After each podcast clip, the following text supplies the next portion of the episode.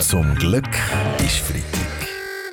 Der ganz normale Wahnsinn von der Woche mit dem Fabian Unterrecker und seiner Freitagsrunde. Guten Morgen, Fabian. Guten Morgen, Philipp. Wir schauen natürlich auf den Besuch vom Bundespräsident Guy Parmelin in Brüssel. Das, das sieht ja schlecht aus für das Rahmenabkommen mit der EU. Seit Jahren versucht unsere linksgerichtete oder linksgerichtete Bundesrat uns Schweizer mit dieser schlimmen Mutation aus Brüssel anzustecken. Aber die Schweizer haben genug Abwehrkräfte entwickelt. Und jetzt gibt es zum Glück einen Impfstoff.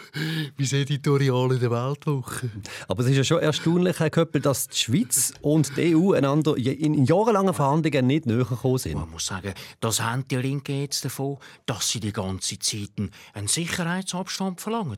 Jetzt gilt er halt auch für die Beziehungen mit der EU. Ein Problem ist der Sicherheitsabstand ja auch an Demonstrationen, wie man letzte Woche zum Beispiel in Rapperswil-Jona äh, hat können sehen Ja, wie gesagt, ja, ich meine, hallo, ja, das ist der Baschi. Ja.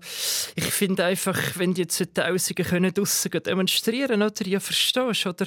Dann können wir auch wieder Open Air spielen, oder? Wir sagen einfach, es sei eine Corona-Demo. Ja, das soll ja Baschi in diesem Sommer auch offiziell Ja. wieder möglich sein. Mehr Sorgen macht die Polizei, der Polizei und eine andere grosse Veranstaltung, der 1. Mai, wo linksautonome Demonstranten in verschiedenen Städten auf Corona-Skeptiker treffen.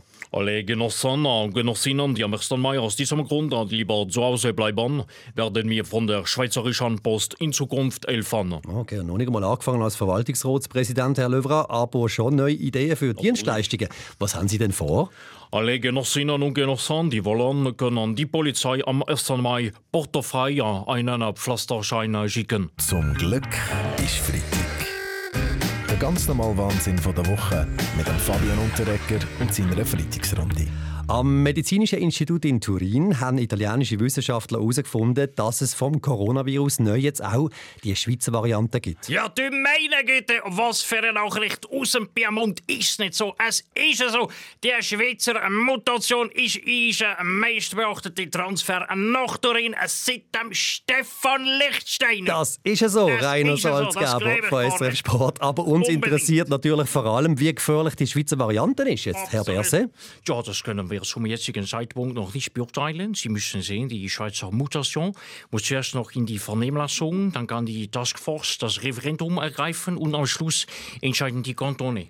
Mhm, äh, Rein technisch hat die Mutation natürlich einen anderen Namen, ist jetzt B1139. Ja, Blödsinn, Gerber. Doch, ist so. Hä? Wenn die Mutation, die Virusvariante, wirklich aus der Schweiz kommt, würde sie nicht B1139 heißen, sondern CH1291. Ja, viel wichtiger als der Name, denkt mich, Herr Blocher, was man anzieht aus modischer Perspektive. Natürlich, wenn man die Schweizer Mutation in sich trägt, ich empfehle ein Hömmli mit Edelweissmuster und als lässiges Accessoire ein Handorgeli. Dankeschön Ja. vielmals für den Tippstilberater Jeroen van Rooyen. Ja, ich höre es schon. Es ist Ja. Bastian Giro. Ja, hoffentlich hörst du mich. Wir von den Grünen begrüßen die Mutation, weil wir sind auf eine einheimische Virenproduktion angewiesen, wenn wir das CO2-Ziel schaffen In einem, Ganz wichtig. in, ja, in einem neuen Buch treffen sich jetzt zwei ganz besondere Schweizer Mutationen. Der Roger Federer und der Papagei Globi. Ja, ich bin auch schon angefragt worden für eine Rolle im Globi-Buch, aber wir sind am Globi sein Abenteuer einfach viel, viel zu anstrengend.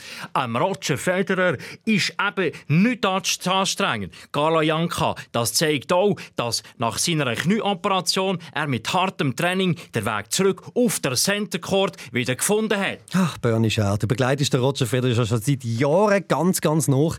Kommst du auch vor in diesem Comicbuch? Nein, nein, wo denkst du her? Sie haben gefunden, es gehe nicht, dass sie in diesem Buch einen, da irgendeiner noch eine grössere Schnabel hat als der Globi. Nach 30 Jahren hat der Bernie Scher heute seinen letzten Arbeitstag. Wie ist es eigentlich so für Sie, Roger Federer? Das ist klar, oder? Meine, der Bernie bleibt äh, mir natürlich gehalten, oder? Meine, ich habe all seine Kommentare zu meinen Matches aufgezeichnet und äh, wenn ich beim äh, Knäutraining mal ein Tief habe, oder, dann spiele ich einfach einen davon ab? Das ist klar. Danke, Bernie. Zum Glück ist Freitag mit dem Fabian Unterrecker. Alle Folgen auch online als Podcast auf srf.ch-audio.